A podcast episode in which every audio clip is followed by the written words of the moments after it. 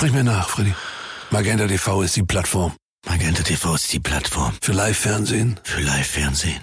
Du musst die Leute, du musst sie umarmen mit deiner Stimme. Okay. Für Filme und Serien in der Megathek. Und für die Streaming-Anbieter. Und für die Streaming-Anbieter. Der Tarif Magenta TV Smart. Jetzt mit dem deutschen Streaming-Angebot TV Now Premium. Erleben Sie Magenta TV auch unabhängig vom Internetanbieter. Schnell beraten lassen bei der Telekom. Das Problem ist, dass du natürlich in ein bestehendes Ökosystem massiv eingreifst. 30 Zentimeter hört sich jetzt erstmal so an, nach dem Motto, da gehe ich mal eben mit dem Scheuerfischchen in der Mitte des Rheins und dann da fröhlich ausgebuddelt. Aber so ist es halt eben nicht. Immer mehr Extremwetter und deshalb auch immer häufiger Hochwasser. Jetzt gerade aktuell bei einem Rheinpegel von um die 8 Meter können wir den Klimawandel mit eigenen Augen begreifen, sagt im übertragenen Sinne die NRW-Umweltministerin. Was also tun und wie sind wir aufgestellt? Darüber sprechen wir heute im Podcast. Außerdem Kulturtipps für euer Wochenende. Ich bin Henning Bulker. Hallo. Rheinische Post Aufwacher. News aus NRW und dem Rest der Welt. Mit einem Fuß stehen wir schon im Wochenende und da ist der Aufwacher natürlich auch wieder an eurer Seite. Morgen gibt's die Samstag-Spezialfolge Tiefenblick für euch. Thema die Saga um den verschwundenen Tengelmann-Chef. Ab 5 Uhr wie immer in eurer Podcast-App. Und dieses Wochenende gibt's wieder ein großes Interview zum Lesen. Meine Kollegin Kerstin Münstermann und Chefredakteur Moritz Döbler haben Bundespräsident Frank-Walter Steinmeier getroffen. Corona konnte im Gespräch natürlich nicht außen vor gelassen werden. Die Politik greift gerade tief in die Grundrechte und den Alltag der Menschen ein, sagt Steinmeier. Doch manches sehe er mit Sorge. Der eigentliche Feind sitzt nicht in irgendeinem Bundesland oder in Berlin oder in Brüssel oder an der Spitze eines Pharmaunternehmens, sondern der Gegner, mit dem wir zu tun haben, ist dieses vermaledeite Virus. Das komplette Interview gibt's am Samstag in der Zeitung und auf RP Online. Das aktuelle Rheinhochwasser ist auch in der Landespolitik angekommen. Besonders intensiv schaut aktuell Umweltministerin Ursula Hein-Esser von der CDU auf die hohen Pegelstände. Mit ihr hat Maximilian Plück gesprochen. Er ist Chefkorrespondent Landespolitik bei der Rheinischen Post. Max, wir haben hier im Podcast schon darüber gesprochen, wenn der Schnee schmilzt und es viel regnet, muss das Wasser irgendwo hin, soweit so normal. Inwiefern ist denn das Hochwasser ein politisches Thema? Das ist ein politisches Thema insofern, als man ja auch die Frage stellen muss, ob wir ausreichend vorbereitet sind auf diese Hochwasserereignisse. Also es gibt es ausreichend Auenflächen, in denen das überschüssige Wasser beispielsweise versickern kann. Wir wissen ja, dass unser, unser Grundwasserstand niedrig ist durch die vielen Dürren, die wir hatten. Also, dass die Wasserspeicher alle dringend aufgefüllt werden müssen. Also, das wäre zum Beispiel ein großer Vorteil. Allerdings steht dem gegenüber äh, das Anliegen, dass wir eben weitere Wohnflächen schaffen müssen, dass wir für Industrieansiedlungen mehr Flächen brauchen und ähm, die dann auch gerne in, in Nähe des Rheines. Und das führt zu einer sogenannten Bodenversiegelung. Und da äh, gibt es dann eben widerstreitende Interessen. Das zweite ist die äh, Hochwasserschutzmaßnahmen, die eben vorgehalten werden müssen, um sich eben gegen das Übertreten des Wassers zu schützen. Da erzählte mir die NRW-Umweltministerin, würde schon eine ganze Menge passieren. 80 Millionen Euro gibt das Land im Jahr dafür aus. Und zwar äh, insbesondere für die in, äh, Instandsetzung der Deiche. Die Deiche sind ganz, ganz zentral. Wir haben 370 Kilometer insgesamt Rheindeiche in NRW. Und da müssen jetzt die Düsseldorfer alle ganz stark sein. Äh, Tippitoppi sieht es nämlich aus in Köln. Da sind von den 90 Kilometern, die die haben, der, sagte sie mir, 95 Prozent sind ordentlich in Schuss. Und im Regierungsbezirk Düsseldorf, da ist noch, müssen noch ein paar Hausaufgaben gemacht werden. Also da bröckelt es noch ein bisschen. Da gibt es ein Sanierungsprogramm, das 2014 aufgelegt worden ist, äh, das noch bis 2025 läuft. Das ist aber äh, eine hochkomplexe Angelegenheit und da ja, muss noch einiges passieren. Alle fünf Jahre, sagen Experten, gibt es Rheinhochwasser. Eigentlich müssten doch dann alle schon sehr gut wissen, was zu tun ist, oder? Ja, und da kommt dann halt eben der blöde Klimawandel ins Spiel. Und da sagte mir die NRW-Umweltministerin Ursula Hein-Esser von der CDU, dass durch den Klimawandel die Extremwetterereignisse zunehmen. Das erleben wir einerseits im Sommer, äh, wenn wir die Dürreperioden haben, die wir ja jetzt schon mehrere Jahre in Folge erlebt haben. Und das erleben wir aber auch im Winter, wenn es die sogenannten Starkregenereignisse gibt. Die gibt es dann nicht nur bei uns, sondern die gibt es dann auch in Süddeutschland und in der Schweiz. Und das heißt dann höherer Rheinpegel und eben Hochwasser und mehr Belastung für die Deiche. Das heißt doch wahrscheinlich aber auch, dass wir eigentlich in NRW noch konsequenter dagegen angehen müssten, dass immer mehr Flächen versiegelt werden, oder? Ja, und da sagen die Grünen eben, dass die, die Agenda der Landesregierung eben eine total gegensätzliche ist. Also es ist ja so, dass immer mehr Bauland ausgewiesen wird und dass äh, weitere Industriegebiete und Gewerbegebiete ausgewiesen werden.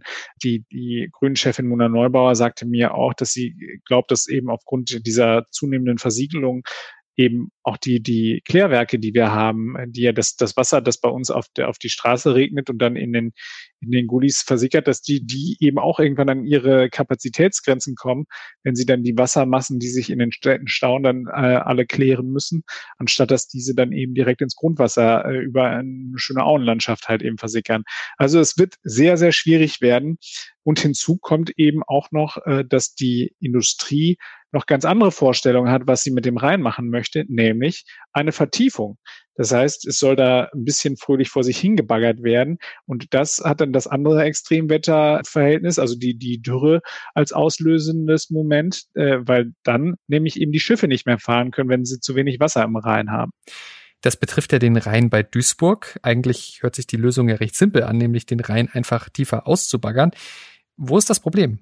Das Problem ist, dass du natürlich in ein, ein bestehendes Ökosystem massiv eingreifst. Also der, der, das 30 Zentimeter hört sich jetzt erstmal so an nach dem Motto, da gehe ich mal eben mit dem Schornstein in der Mitte des Rheins und dann wird er fröhlich ausgebuddelt. Aber so ist es halt eben nicht.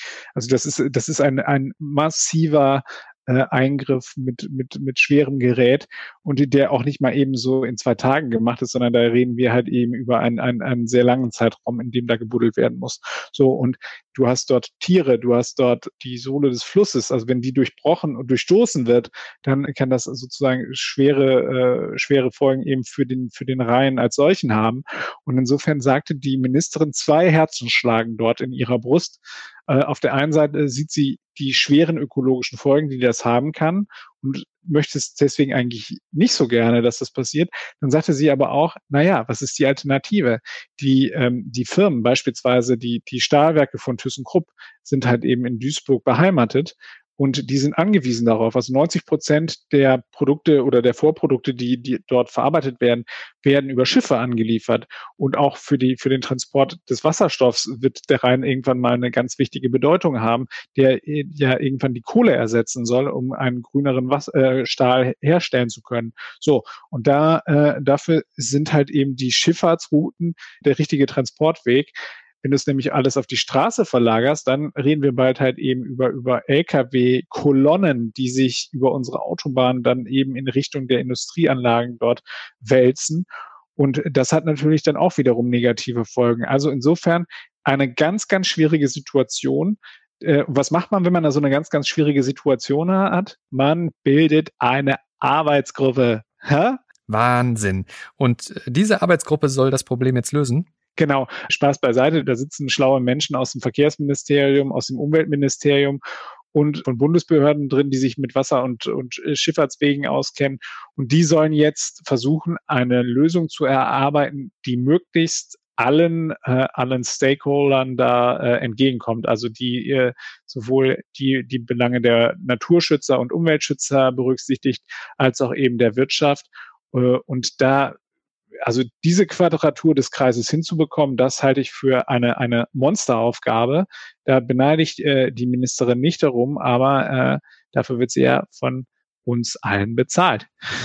So sieht's aus. Vielen Dank, Maximilian Plück. Immer wieder gerne.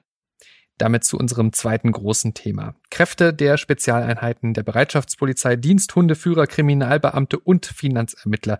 Sie alle waren gestern unter anderem in Mönchengladbach im Einsatz. Meine Kollegin Gabi Peters hat die komplette Story und Podcast-Kollegin Anja Wölker hat sie befragt. Ja, gestern Morgen um 6 Uhr in der Früh sind einige Menschen in Mönchengladbach, Leverkusen, Neuwied, Kleve und im Oberbergischen Kreis durch Explosionsgeräusche aus dem Schlaf gerissen worden.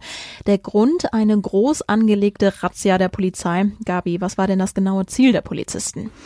18 Wohnungen sind durchsucht worden, auch Geschäftshäuser. Und es hat vorher Hinweise gegeben auf eine Tätergruppe, die mit Drogen dealt im großen Stil. Ja, und da werden dann halt auch mal Sprengsätze eingesetzt, um in die Häuser reinzukommen. Inwiefern hängen die verschiedenen Durchsuchungen denn zusammen? Also steckt dahinter womöglich ein ganzes Netzwerk? Also es ist sicherlich eine größere Bande. Zur Identität der festgenommenen Männer, das sind ja sieben Stück, sagt die Polizei noch nichts Näheres, wie man immer so schön sagt, aus ermittlungstaktischen Gründen. Also wir wissen noch nicht, steckt dahinter ein Clan oder eine Rockergruppe oder was auch immer. Es war eine Drogenrazzia. Wurden denn dann auch tatsächlich Drogen gefunden? Auch da verraten die natürlich nicht alles, aber ja, es wurden Drogen gefunden.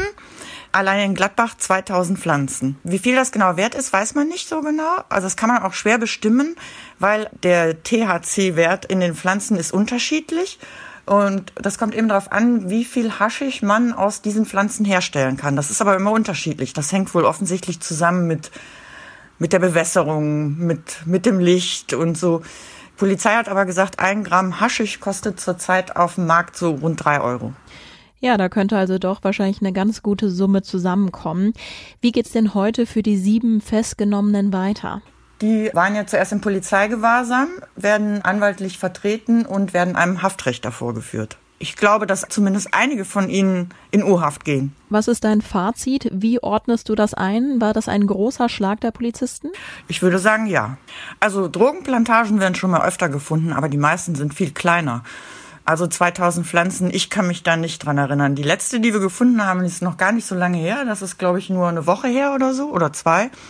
Da waren 430 Pflanzen. Aber jetzt haben die allein in Gladbach 2000 gefunden und im Bergischen Kreis auch noch mal eine Plantage mit 1000. Also ich glaube, die Polizei ist auch ganz stolz auf sich, dass ihr das gelungen ist. Die wichtigsten Nachrichten aus der Landeshauptstadt kommen wie immer von unseren Kollegen von Antenne Düsseldorf. Hallo. Guten Morgen. Ein Thema ist heute der Düsseldorfer Haushalt. Der wurde nämlich am Abend beschlossen. Dann sprechen wir darüber, dass Stadt und Land Existenzgründern helfen möchten.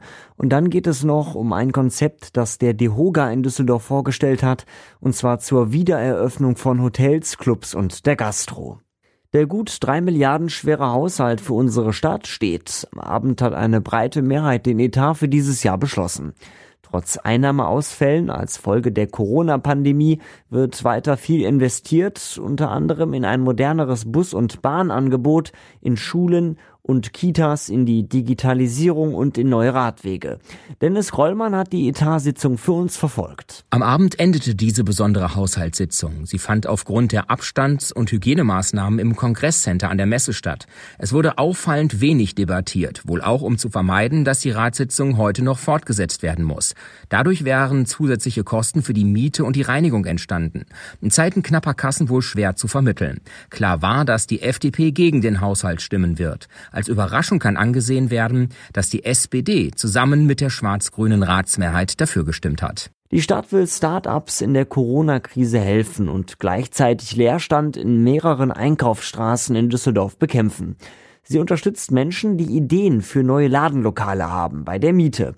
Das Geld dafür kommt vom Land. Die weiteren Infos kommen von Antenne Düsseldorf Reporter Dennis Lieske. Das Land hat einen Fördertopf zur Stärkung der Innenstädte in NRW gefüllt. Düsseldorf kann sich daraus eine Viertelmillion Euro abschöpfen. Damit sollen die Haiestraße in Gerresheim, die Gumbertstraße in Ella und der Bereich Graf Adolf Friedrichstraße unterstützt werden.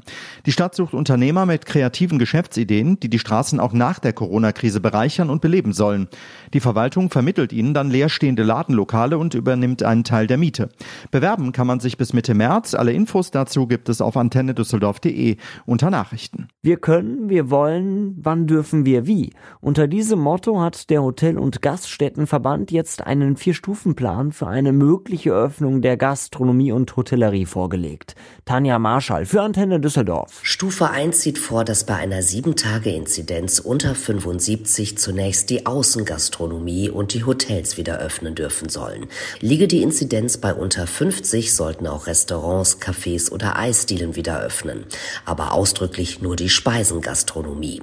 Stufe 3 mit einer Inzidenz von unter 35 könnte dann zur Öffnung der Getränkegastronomie führen, Kneipen, Vinotheken oder Hotelbars.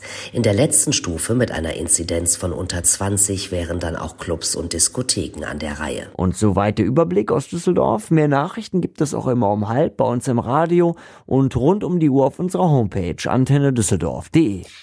Und das wird heute auch noch wichtig, unser kurzer Überblick über die Meldungen des Tages. Wie steht Deutschland genau da in der Corona-Pandemie? Was ist der aktuelle Stand bei den Mutationen und wie steht es ums Impfen?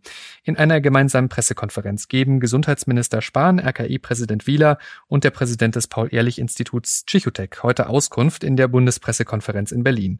Großes Thema für die Wirtschaft ist das Thema finanzielle Unterstützung. Zum Stand der Corona-Hilfen gibt heute für NRW der Wirtschaftsminister Pinkwart in Düsseldorf Auskunft. Außerdem rüstet sich NRW weiter für den Start der Impfzentren. Am Montag nehmen die ja den Betrieb auf. Die über 80-Jährigen, die nicht im Heim wohnen, werden dann geimpft, also die ersten von ihnen zumindest. Heute ist zum Beispiel in Gummersbach nochmal Generalprobe dafür. Das Impfzentrum im Oberbergischen Kreis testet nochmal, ob alle Abläufe passen. Der Missbrauchskomplex Münster ist heute ein weiteres Mal Thema vor Gericht. In einem von mehreren Prozessen in dem Fall werden am Landgericht Münster die Plädoyers erwartet. Angeklagt ist ein 50-jähriger Mann aus Hannover. Er soll den Ziehsohn des in einem anderen Verfahren angeklagten Haupttäters schwer sexuell missbraucht haben. Laut den Ermittlungen soll es zu der Tat in einer Wohnung in Hannover gekommen sein. Der Prozess fand zum Schutz der Opfer weitgehend unter Ausschluss der Öffentlichkeit statt. Am vorletzten Prozesstag sollen Staatsanwaltschaft und Verteidiger ihre Schlussvorträge halten. Das Urteil wird dann für Montag erwartet. Am Landgericht Münster sind weitere Prozesse anhängig, etwa gegen den vermutlichen Haupttäter, einen 27-jährigen IT-Techniker aus Münster. Er hat seinen Ziehsohn anderen Männern zum Missbrauch angeboten. Hier wird das Urteil erst im Frühjahr erwartet. Wie geht's weiter für den angeschlagenen ThyssenKrupp-Konzern? Die Chefin Martina Merz will heute die Aktionäre dazu informieren. In der Online-Hauptversammlung dürfte es vor allem um die Zukunft des Stahlgeschäfts gehen. Merz hatte in ihrer bereits vorab veröffentlichten Rede erklärt, dass im März eine Entscheidung dazu fallen soll. Die Corona-Pandemie macht der Stahlsparte von ThyssenKrupp zu schaffen. Im vergangenen Geschäftsjahr stand am Ende ein Verlust von fast einer Milliarde Euro. Der britisch-indische Unternehmer Gupta hat ein Übernahmeangebot vorgelegt und will die Stahlerzeugung der Essener in seinen Konzern Liberty Steel aufgehen lassen. Merz lässt zudem Alternativen zu einem Verkauf entwickeln, unter anderem eine Abspaltung vom Kernkonzern. Die Managerin will den verschachtelten Großkonzern schlanker aufstellen und so in die Gewinnzone zurückführen. Bei ThyssenKrupp läuft ein umfangreicher Stellenabbau, 11.000 Arbeitsplätze fallen weg. Und zum Schluss, wie jeden Freitag, haben wir jetzt noch ein paar Tipps für euch, womit ihr euch außer mit dem Aufwacher am Wochenende noch so die Zeit vertreiben könnt. Hier ein paar persönliche Empfehlungen von RP-Kulturchef Lothar Schröder. Wenn die Prognosen stimmen, soll das kommende Wochenende regnerisch werden und kalt, also ein richtig gutes Wetter für Literatur und fürs Lesen. Darum möchte ich jetzt fürs Wochenende Bücher empfehlen. Und das erste ist im Bereich der Unterhaltungsliteratur angesiedelt. Es stammt von Gabi Hauptmann. Viele werden sich erinnern. 25 Jahre ist es schon her, als sie mit Suche impotenten Mann fürs Leben einen Riesenbestseller landete. Das neue Buch heißt Unsere allerbeste Zeit handelt von einer Frau namens Katja, die in Hamburg lebt, einen tollen Job hat, ein tolles Apartment, aber alleine lebt, dennoch sehr zufrieden ist bis eine Nachricht aus der Heimat kommt, dass die Mutter an Demenz erkrankt ist und sie dorthin reisen muss und plötzlich die Verantwortung für einen Menschen übernehmen soll. Das ist eine Reise in die eigene Vergangenheit, die nicht nur fröhlich ist. Von der Unterhaltungsliteratur einen großen Sprung zur sogenannten Hochliteratur der deutschen Poesie. Das ist Martin Mosebach, der Büchner-Preisträger hat einen neuen und wie immer dicken Roman geschrieben, 520 Seiten dick. Das Buch heißt Krass, hat aber nichts mit der Jugendsprache zu tun, sondern mit dem Helden Ralf Krass. Der ist so ganz nach dem Geschmack des Autors. Der ist großzügig, manchmal verschwenderisch, auch ein Hochstapler, der einen teuflischen Pakt eingeht. Mein Tipp der Woche, nein, es ist der Tipp dieses Frühjahrs, muss ich ehrlich sagen. Das ist der wunderbare, ruhige, selbstsichere Roman von Monika Helfer, der einen etwas kitschigen Titel hat. Fatih heißt der.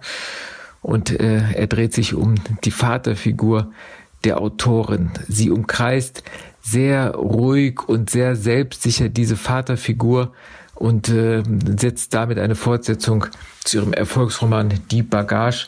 Das Buch ist aus dem vergangenen Jahr. Mit diesem wunderbaren Roman enden meine Kulturtipps für dieses Wochenende. Ich wünsche Ihnen auch bei dem schlimmen Wetter viel Spaß dabei. Diese und weitere Buchempfehlungen von Lothar Schröder findet ihr natürlich wie immer auf RP Online. Den Artikel habe ich auch nochmal für euch in den Show Notes verlinkt. Damit noch zu den Wetteraussichten. Dieser Freitag bringt viele Wolken mit, aber eher wenig Regen. Dazu ist es relativ mild, zwischen 6 und 10 Grad maximal. In der Nacht zum Samstag zieht dann mehr Regen auf, der bleibt auch den Samstag über, dazu viele Wolken. Im Norden und Osten von NRW geht der Regen zu leichtem bis mäßigem Schneefall über und dann kann es dort auch glatt werden. Achtung also. Dort dann auch Temperaturen um den Gefrierpunkt, im Rest von NRW zwischen 5 und 7 Grad maximal. In der Nacht zum Sonntag wird dann vom Münsterland bis nach Ostwestfalen unwetterartiger Schneefall erwartet und es kann weiter glatt sein. Am Sonntag selbst dann regnerisch, beziehungsweise im Norden auch Schnee. Das wird dann aber immer weniger über den Tag hinweg. Im Süden von NRW immerhin 6 Grad maximal. Das war der Aufwacher-Podcast vom 5. Februar 2021. Vielen Dank fürs Zuhören. Ich bin Henning Bulka. Habt ein schönes Wochenende. Mehr Nachrichten aus NRW gibt's jederzeit auf RP Online. rp-online.de